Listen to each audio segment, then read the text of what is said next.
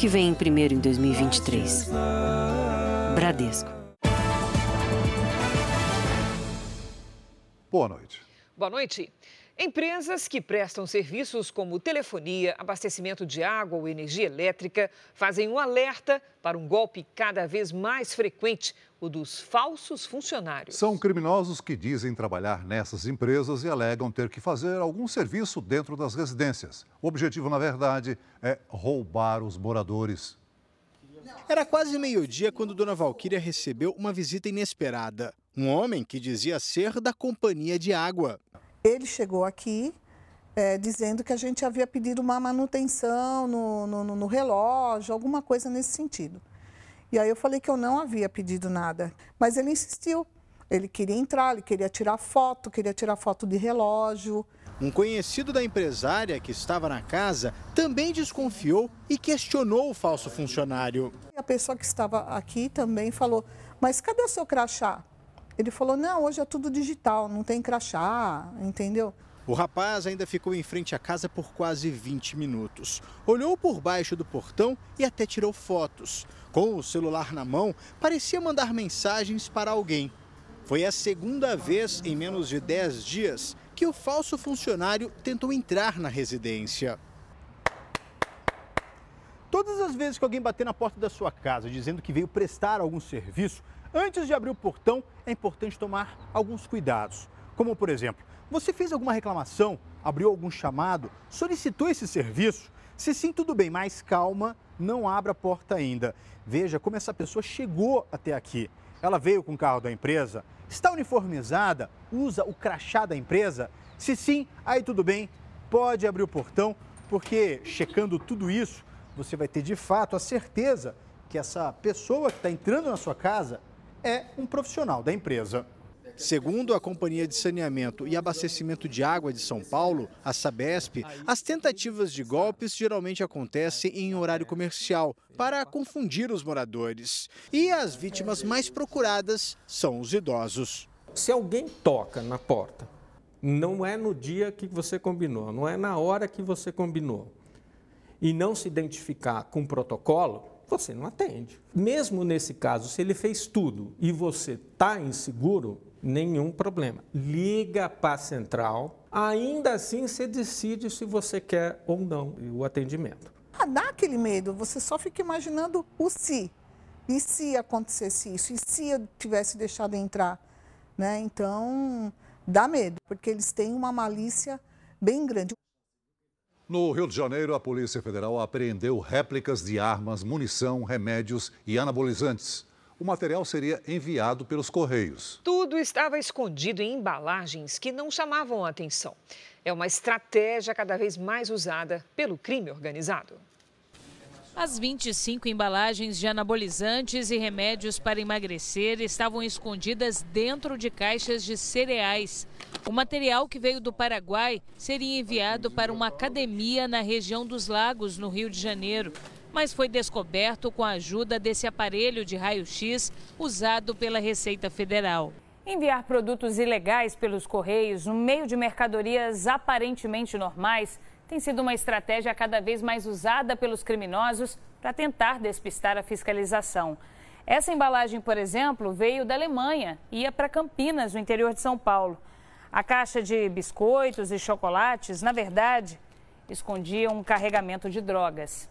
Essa droga ela é quantificada e é encaminhada à Polícia Judiciária. Quando se tratar de bens provenientes do exterior, né, drogas provenientes do exterior, a gente encaminha a Polícia Federal. Nas encomendas, os traficantes escondem cocaína, maconha e drogas sintéticas. Dessa vez, até munição, réplicas de armas e peças sofisticadas foram descobertas no meio das remessas postais. Veja agora outros destaques do dia. Ministério Público denuncia mais 150 pessoas por atos de vandalismo em Brasília.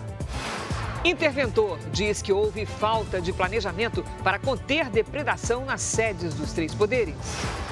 Sobreviventes e familiares prestam homenagens às vítimas da Boate Kiss. Disputa por terreno motivou chacina de uma família inteira no Distrito Federal. Atentado terrorista deixa mortos e feridos em Israel. Laudo contradiz denunciante e aponta beijo entre Daniel Alves e suposta vítima de agressão sexual. E na série especial, as histórias dos desaparecidos, vítimas dos tribunais do crime.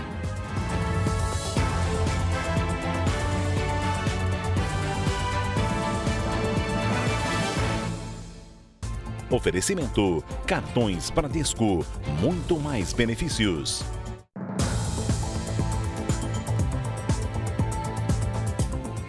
No Rio de Janeiro, um diretor e o dono de uma clínica de reabilitação foram presos por manter 10 pacientes em condições semelhantes à escravidão. De acordo com a polícia, as vítimas não podiam sair do local e trabalhavam sem ganhar salário, apenas em troca do suposto tratamento.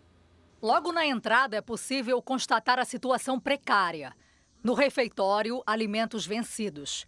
A carne que seria usada no almoço estava mal armazenada. Em um dos quartos, risco de incêndio, fiação exposta e um buraco no forro. A falta de higiene é ainda pior no banheiro compartilhado por todos. Além de dependentes químicos, a suposta clínica também abrigava idosos e pessoas com HIV.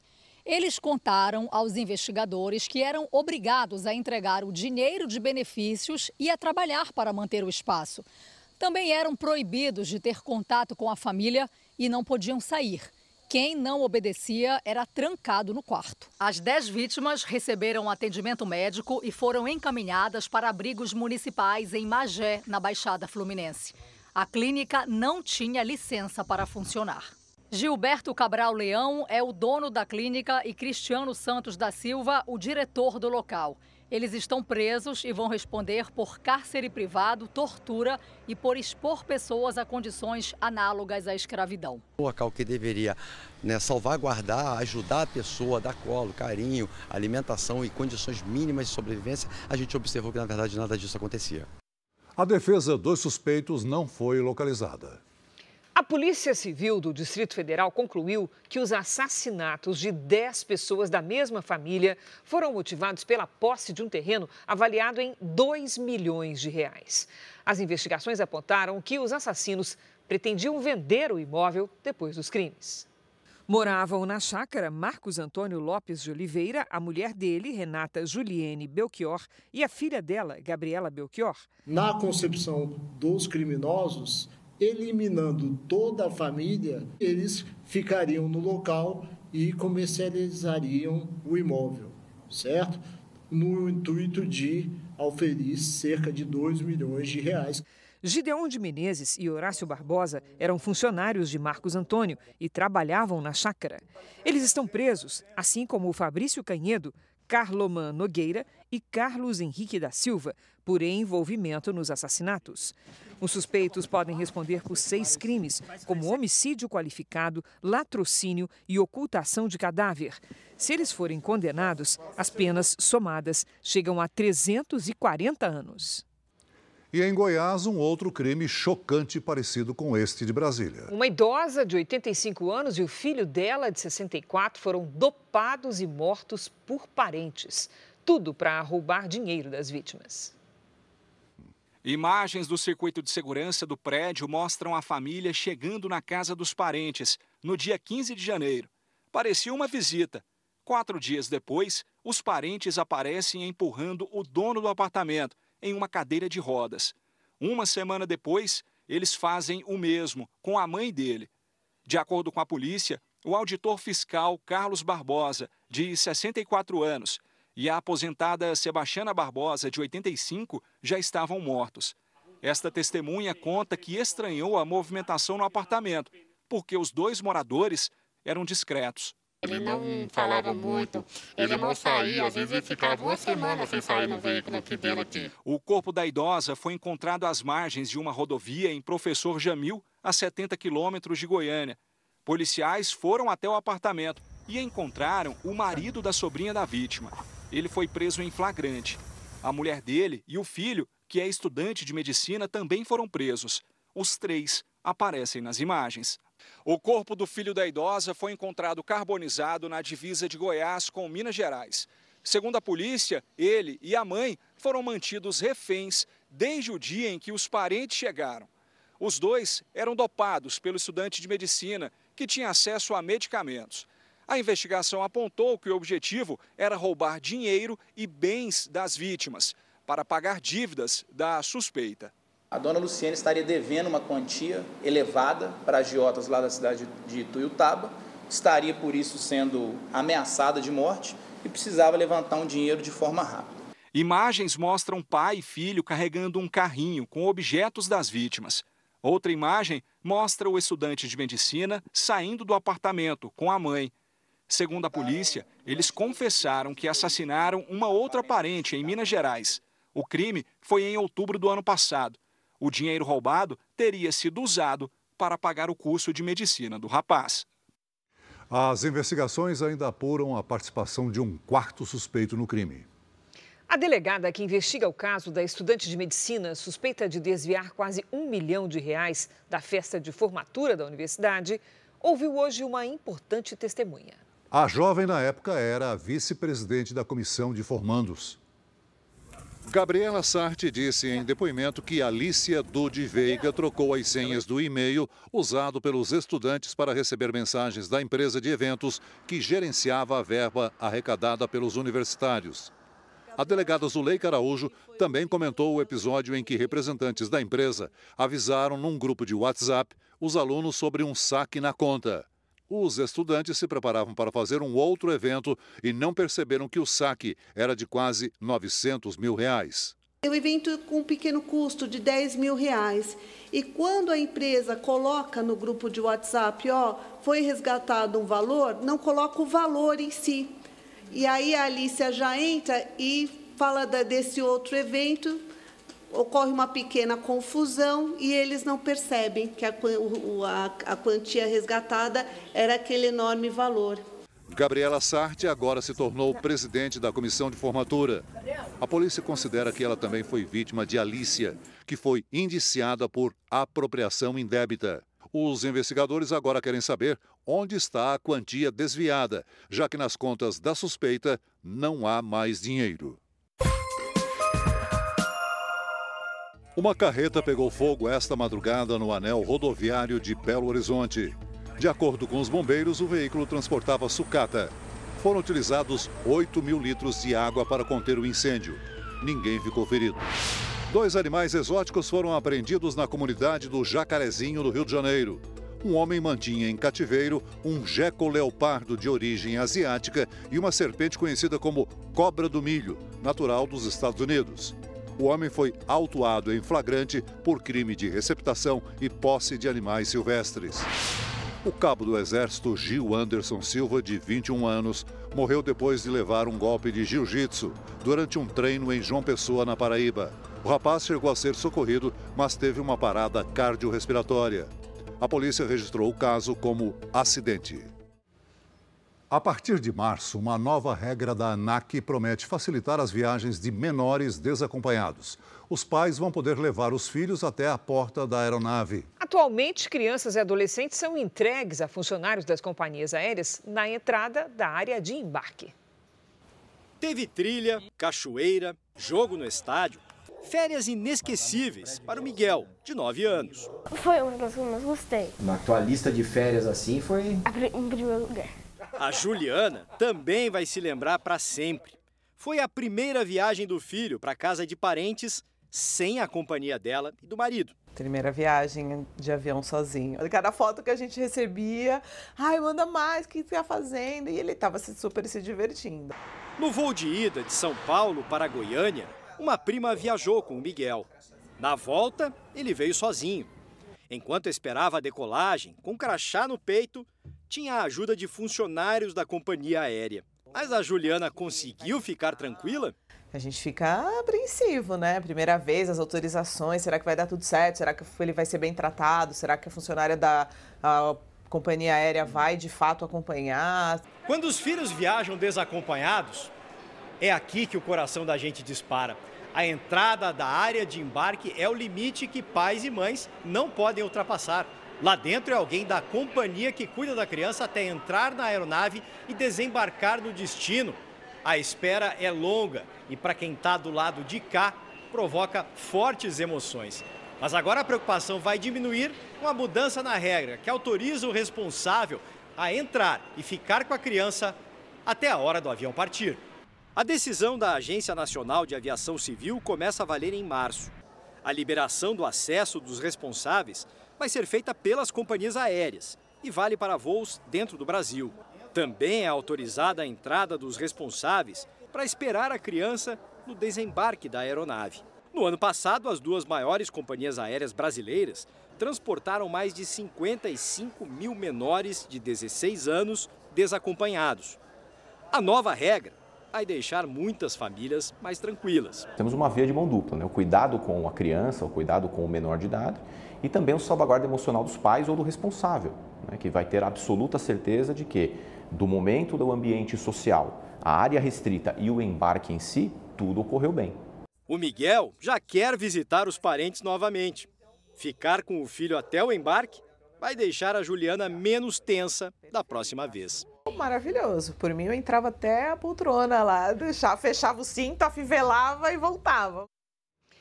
Um laudo médico contradiz a versão da jovem que acusa o jogador brasileiro Daniel Alves de agressão sexual. Foi constatado que houve um beijo entre eles, o que a suposta vítima nega. O atleta foi preso preventivamente há uma semana. A prisão preventiva de Daniel Alves tem como objetivo evitar que ele fuja da Espanha. Mas a defesa do jogador tenta estratégias para que ele responda ao processo em liberdade. A previsão é de que os advogados sugiram alternativas, como a entrega do passaporte e até o uso de um rastreador como uma pulseira eletrônica. De acordo com o jornal espanhol El Periódico, a defesa também vai tentar explicar a mudança de versões dos depoimentos do jogador. Em um primeiro momento, Daniel disse que não conhecia a denunciante e depois confessou ter tido relação sexual com ela de forma consensual. A contradição teria acontecido porque ele queria esconder da esposa a traição. A defesa de Daniel Alves deve entrar com um recurso para tentar garantir a liberdade do jogador até o julgamento na próxima segunda-feira, um dia antes do prazo determinado pela Justiça Espanhola. O lateral nega o estupro. Já a promotoria diz ter provas suficientes para afirmar que houve crime. De acordo com a imprensa espanhola, o laudo do hospital teria identificado lesões causadas por agressão sexual e também apontou que houve um beijo entre os dois. Isso contradiz o depoimento da suposta vítima à polícia, que havia afirmado não ter beijado o lateral em momento algum. Segundo funcionários do presídio Brians 2, Daniel Alves está abatido e passa quase todo o tempo dentro da cela. O jogador Neymar deve ser intimado a prestar depoimento como testemunha na polícia em Brasília. Trata-se de uma investigação sobre um grupo suspeito de lavagem de dinheiro e agiotagem. De acordo com a polícia do Distrito Federal, Neymar comprou duas joias, entre elas um anel de ouro cravejado de diamantes do empresário Eduardo Rodrigues Silva. Ele se apresenta nas redes sociais como Eduardo Joias. Os dois aparecem juntos nesta foto. Na ação de hoje, três pessoas foram presas. O empresário é considerado foragido. Na casa de um dos suspeitos foram encontradas armas e munição. Neymar não é investigado na ação. Precisamos ouvi-lo na condição de testemunha para que saibamos, primeiro, se realmente recebeu essas joias, se elas estão com ele, quais os valores pagos pelas pedras preciosas ou joias. Nem o jogador e nem a defesa dos envolvidos se pronunciaram sobre o caso. Veja a seguir: atentado terrorista deixa mortos e feridos em Israel. Mais 150 pessoas são denunciadas por atos de depredação e vandalismo do dia 8. Polícia prende assassinos de empresário italiano em São Paulo.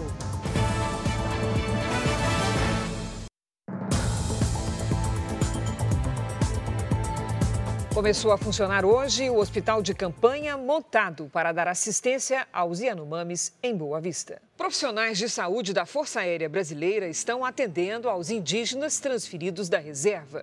Também vamos realizar exames laboratoriais. Tem uma demanda reprimida muito grande aqui na casa. Tem pacientes esperando somente os exames para poderem voltar para sua terra. De acordo com o Ministério da Saúde, ao todo, 576 Yanomamis estão internados em unidades de saúde de Boa Vista.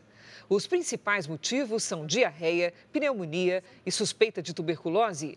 Um segundo hospital de campanha está sendo montado em Surucucu, onde está localizado o território Yanomami. Em Israel, sete pessoas morreram e três ficaram feridas num atentado terrorista a uma sinagoga. O ataque aconteceu por volta das 8 da noite no horário de Israel, num bairro de Jerusalém Oriental. O atirador estava do lado de fora da sinagoga e abriu fogo contra as pessoas que deixavam o local. Elas participavam da cerimônia do Shabat e celebravam o Dia Internacional em memória das vítimas do Holocausto. Entre os feridos, há uma mulher de 70 anos e um adolescente de 14.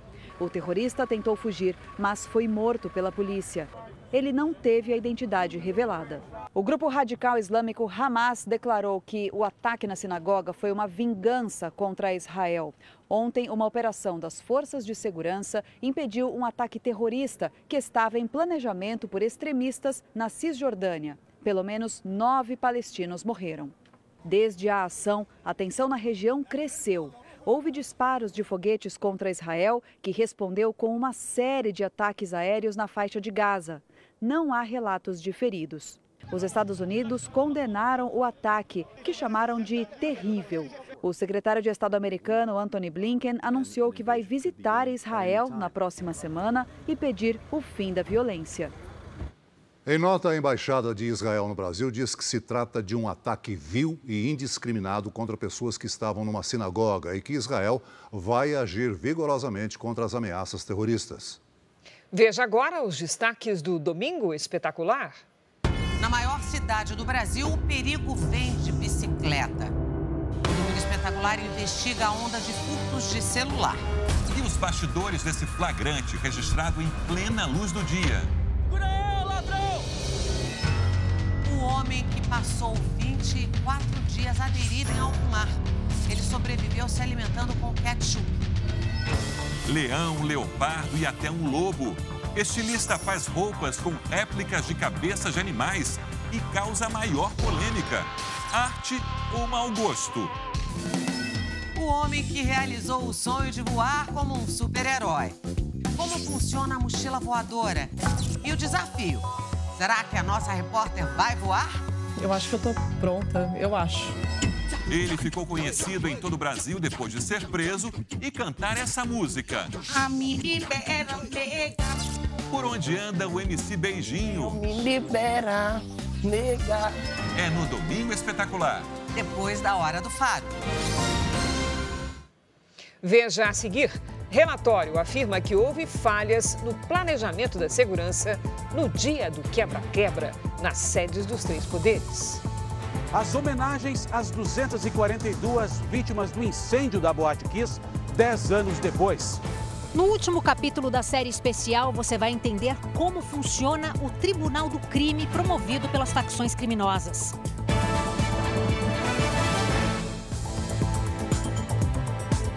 A polícia prendeu dois suspeitos de matar um empresário italiano na região metropolitana de São Paulo. O caso foi revelado ontem pelo Jornal da Record com exclusividade. Os funcionários teriam executado o patrão por falta de pagamento dos salários.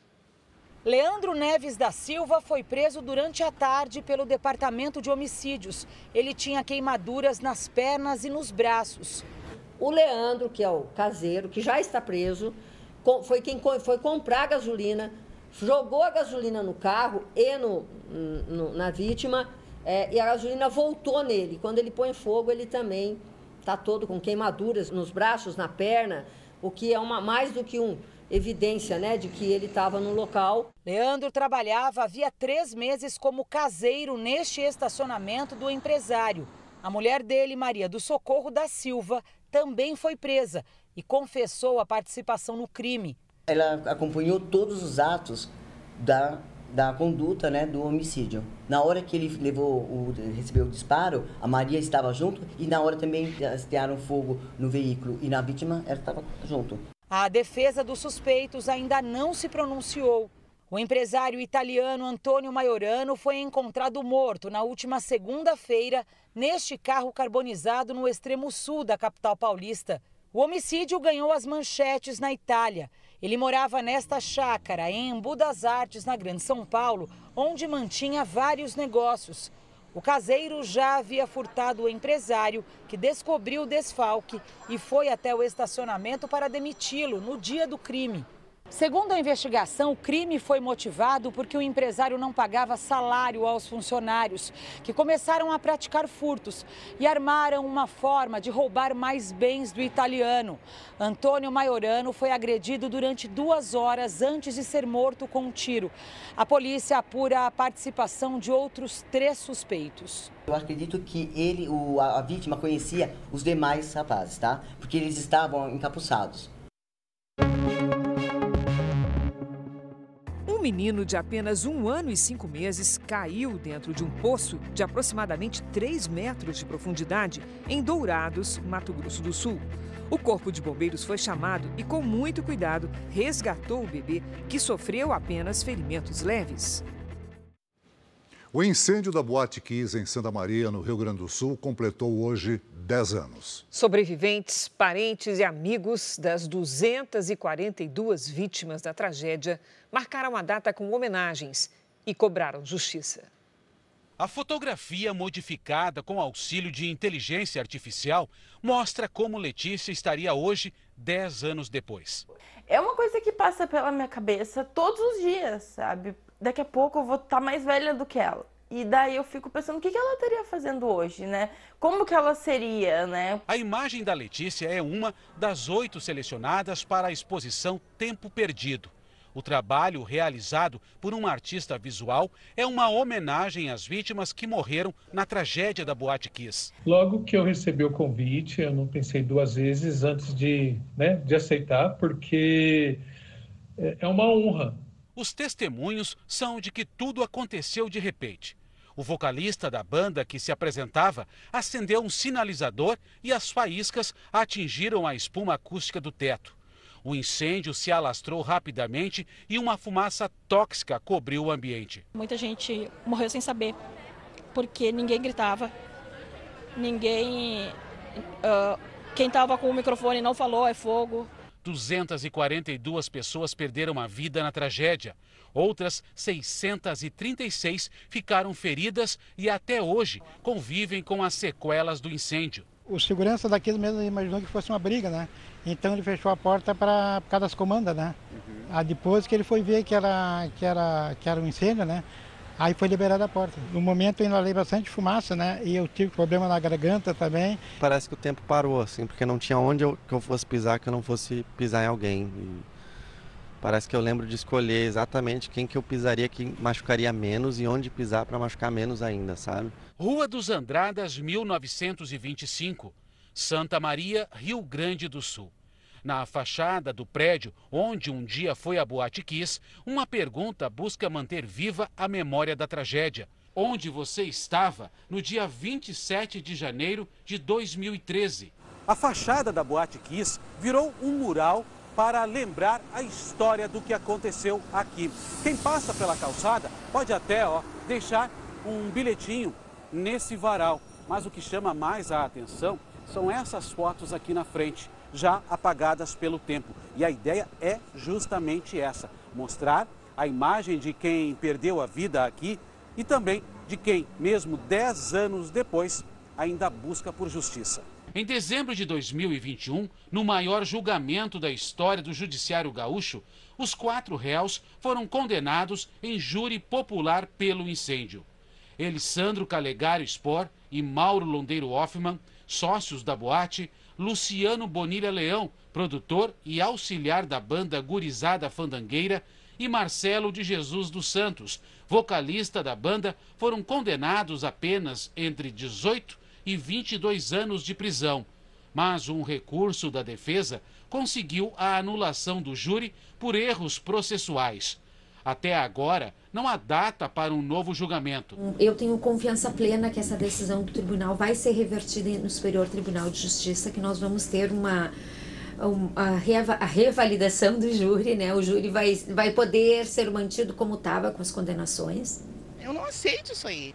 Tão solto como se nada tivesse acontecido, levando a vida normal. Nesta madrugada, uma vigília reuniu centenas de pessoas em frente ao prédio onde funcionava a casa noturna. Projeções homenagearam as vítimas e a emoção tomou conta do público.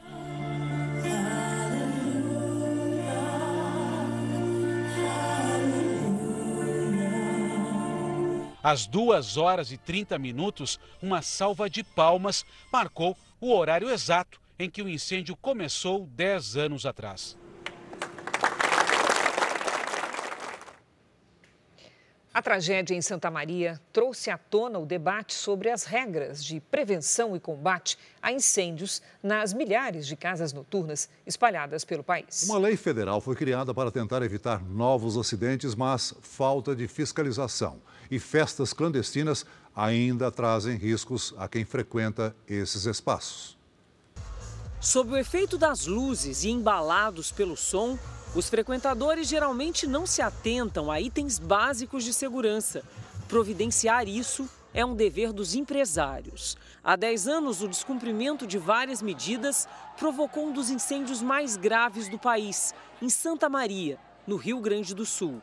O episódio chocou os brasileiros e fez com que donos de baladas procurassem se regularizar. Hélio trabalha em uma fábrica de extintores na Grande São Paulo e se lembra que as vendas aumentaram logo após o incêndio na Boate Kiss. Telefone tocando para todo lado e a procura muito grande, praticamente quase que dobrou né, a procura nossa e tivemos que correr atrás com a produção também. Tragédias de grande proporção, como o da Boate Kiss, com alto número de mortos e feridos, escancaram as fragilidades no sistema de segurança e prevenção de incêndio em casas noturnas no Brasil, o que exige novas leis, novos protocolos, o que já tem sido feito no país. Mas os especialistas reforçam: tão importante como a criação de leis mais rigorosas é o cumprimento daquelas que já existem. A estimativa é que haja 25 mil casas noturnas no país. Algumas funcionam de forma clandestina e improvisada. Outras não atendem às exigências de segurança, como uma quantidade mínima de extintores de incêndio e de saídas de emergência. Para este tipo de estabelecimento, ele precisa hoje, após o evento da Boate Kiss, ter no estado de São Paulo pelo menos duas saídas distantes 10 metros uma da outra. Em 2017, uma lei federal estabeleceu que o plano de prevenção de incêndio é condição indispensável para a realização de eventos artísticos e culturais. As normas são fiscalizadas pelos municípios e pelo Corpo de Bombeiros. Esses estabelecimentos com mais de 500 pessoas é necessário a instalação de equipamentos de controle de fumaça. Ou seja, em caso de incêndio, a fumaça é extraída do interior do estabelecimento de maneira mecânica, o que garante a segurança das pessoas para que elas possam evacuar. Na capital paulista, só no ano passado foram mais de 2 mil fiscalizações em casas noturnas. Em caso de descumprimento das regras, os estabelecimentos têm até 180 dias para se regularizar. Se houver reincidência, podem ser multados ou interditados. Um morador gravou o momento em que um muro trincou durante um temporal.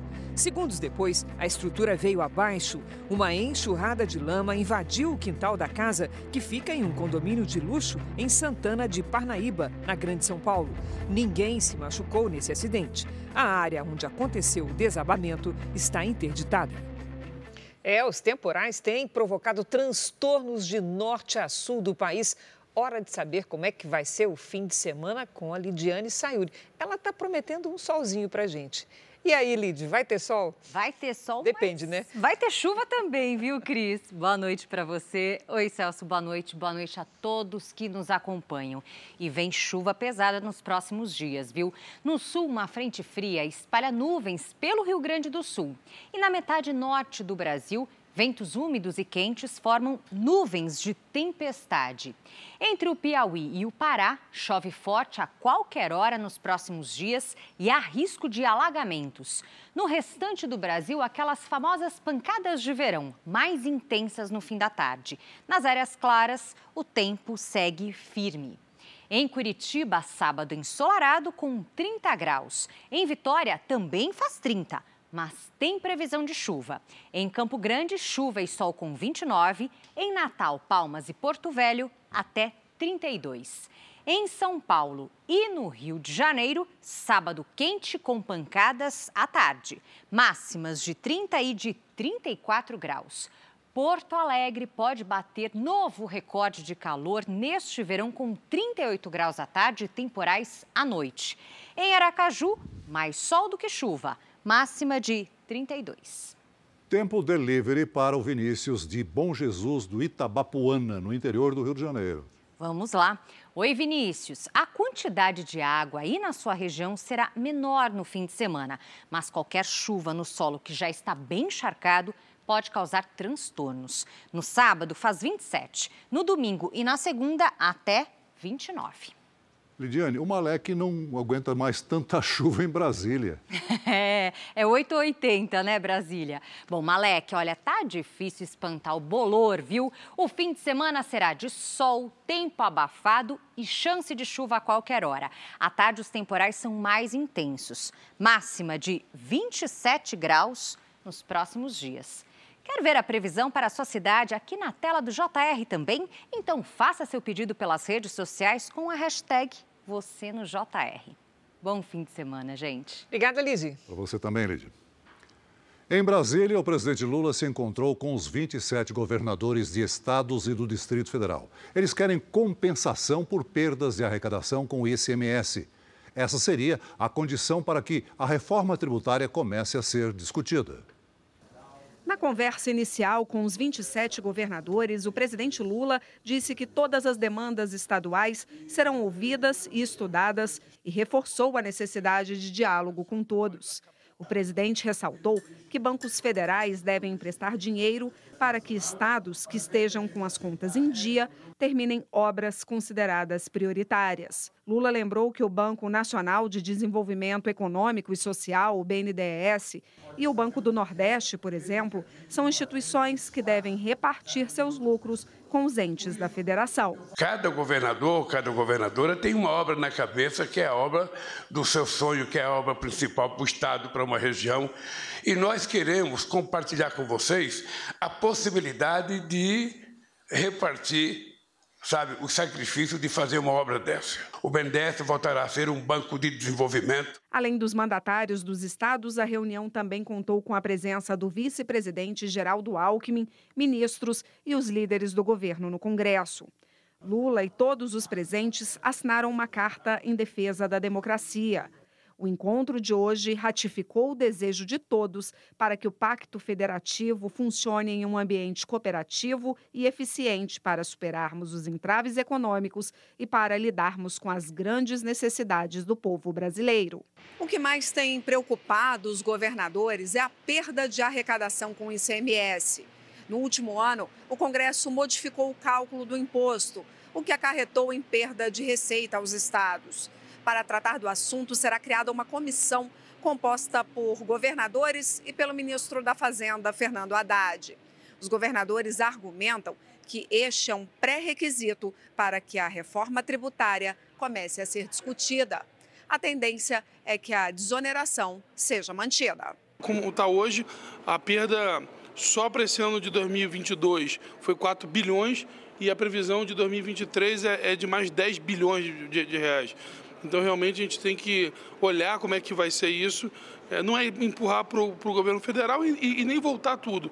Então, vamos ter que achar aí uma ideia média. O que eu espero é que seja restituída aos estados a condição de sobrevivência dos estados e, ao mesmo tempo, dos municípios. Essa é que é a situação que hoje a única fonte de arrecadação que nós temos é a fonte do ICMS.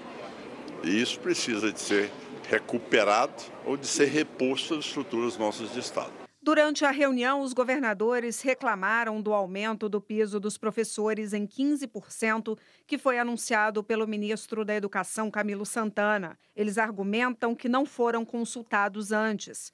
Segundo a Confederação Nacional dos Municípios, o reajuste vai custar quase 20 bilhões de reais por ano aos cofres dos municípios.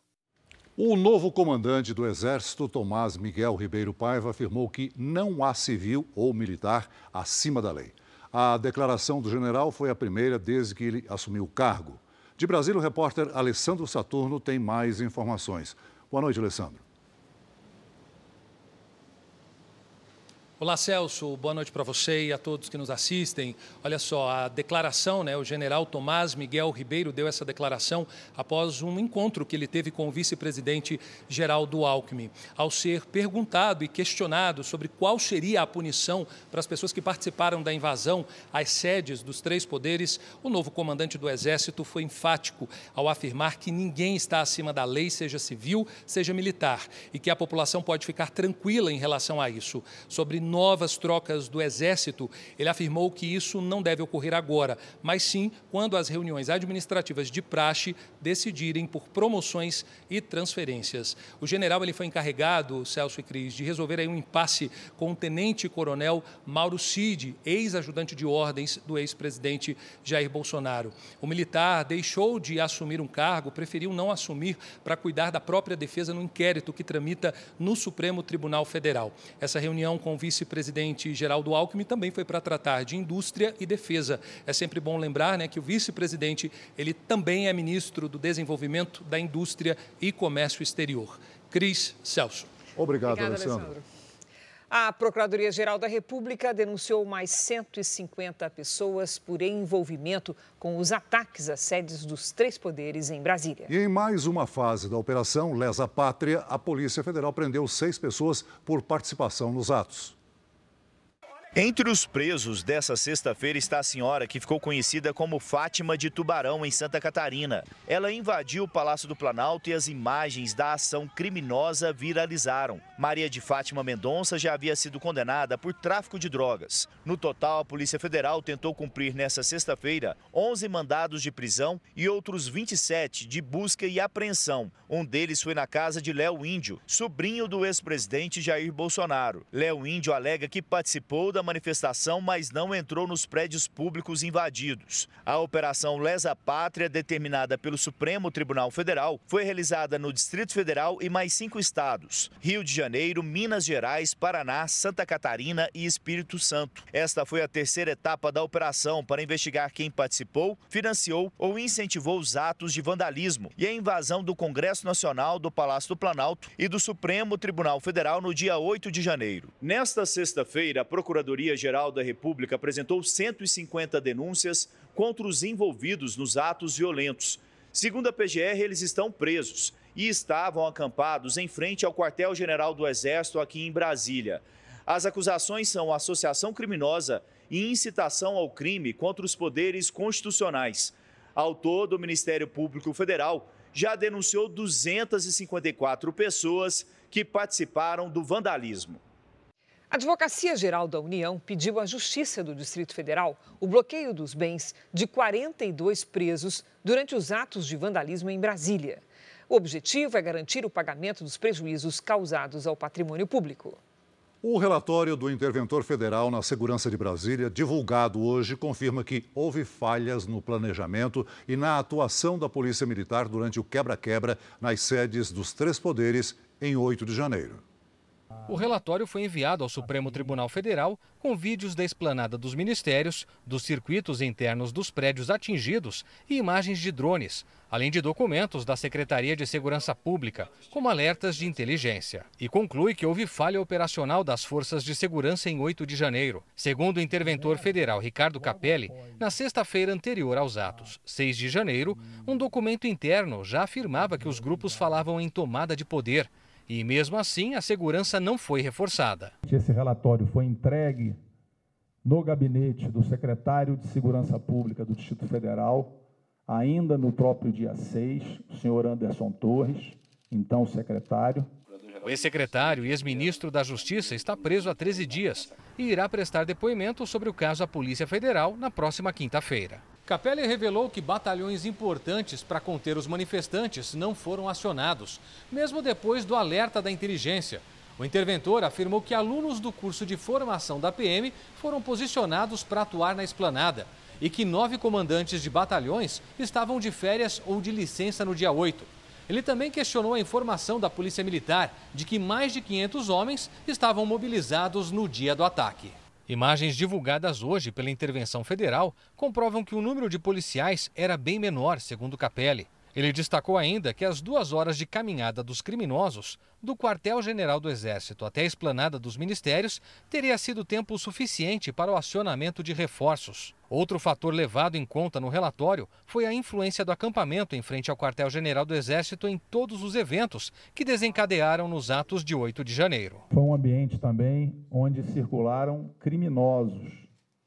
Isso é comprovado pelas ocorrências policiais todos os eventos, eles passam de uma forma ou de outra pelo acampamento, por aquele acampamento.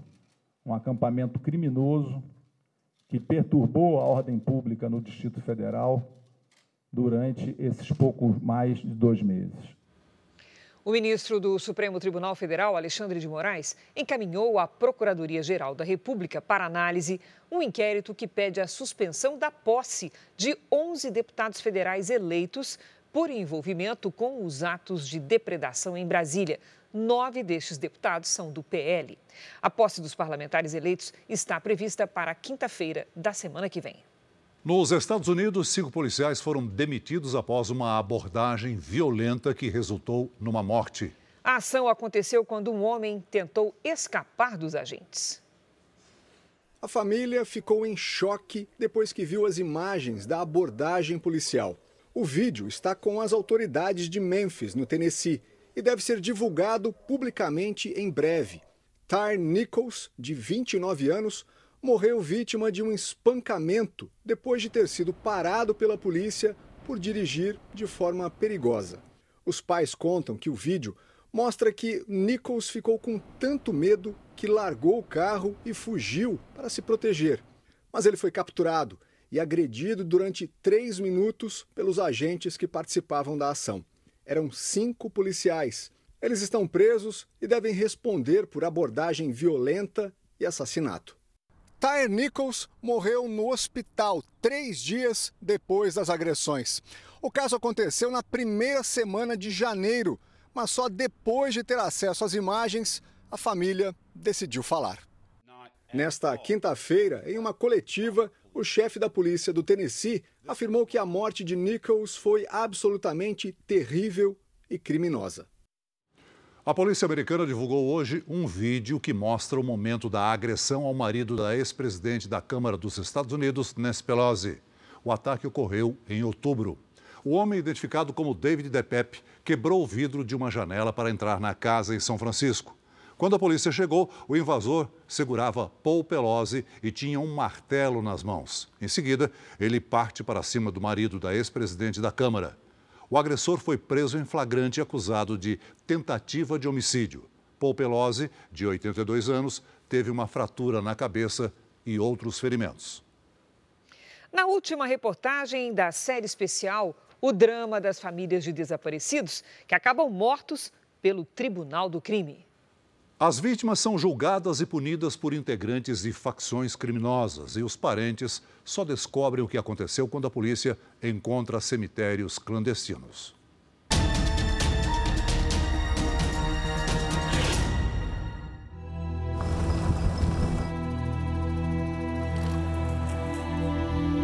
Eles matam, eles enterram.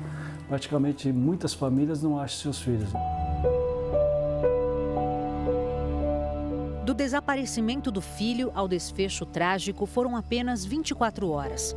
Mas cada minuto daquele 17 de janeiro de 2022 durou uma eternidade para o pai do Michael. Chamei os amigos, liguei para o quartel. O comandante, na hora que soube que era meu filho, ele falou: já estou mandando as viaturas rodar.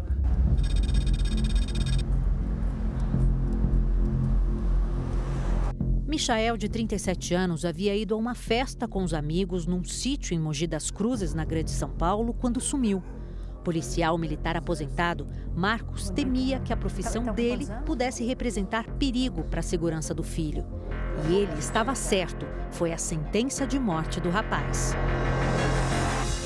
O mesmo delegado falou para mim: você deu sorte de enterrar seu filho, porque tem um monte de desaparecido. Segundo as investigações, durante uma discussão na festa, Michael teria dito que era filho de policial. Foi o que bastou para ele ser agredido e assassinado. Depois de muitas buscas, equipes encontraram o corpo em uma vala na cidade vizinha de Itacoaquecetuba. Antes de ser morto, o Michael foi levado para um cativeiro afastado da cidade. Essa é uma das características do chamado Tribunal do Crime. Integrantes de facções criminosas torturam, julgam e punem quem eles entendem que prejudicou ou desrespeitou as regras da organização. Os corpos das vítimas quase sempre são enterrados em terrenos de difícil acesso, que viram cemitérios clandestinos.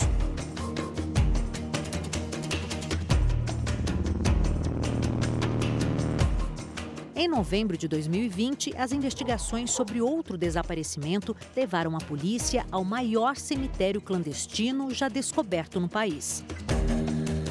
Olha, aqui é um indicativo aí do cemitério clandestino, né? Aqui atrás dessa árvore já tem uma cova aberta. A área verde na imagem é o chamado Aterro do Parque Itatinga. Ele fica no bairro de Pedreira, na zona sul da capital paulista, e pertence à prefeitura. Durante cerca de seis meses de escavações, 29 corpos foram encontrados em valas no terreno. Apenas seis foram identificados.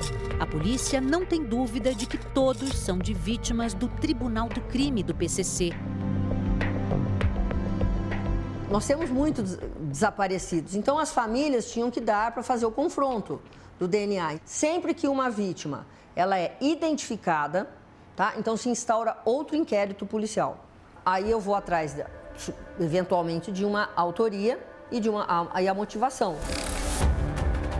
E aí se revela uma das faces mais cruéis dos desaparecimentos nas metrópoles, a das famílias silenciadas pelo crime organizado. Em muitos casos, parentes das vítimas deixam de denunciar um desaparecimento porque são ameaçados pelos criminosos. Quem não sabe o paradeiro de um ente querido vive um luto interminável. Quando há uma confirmação, por exemplo, de, da localização de um corpo, de uma ossada, é, há uma sensação de que pelo menos há algo que traz de volta essa materialidade daquela pessoa. Aquela pessoa existiu. Agora você tem aonde encontrar, velar. Além da saudade, a família ainda tem que lidar com dificuldades burocráticas, como cancelar serviços, ter acesso à conta bancária de quem desapareceu ou mesmo o direito à pensão. Nestes casos, é preciso obter na justiça uma declaração de ausência.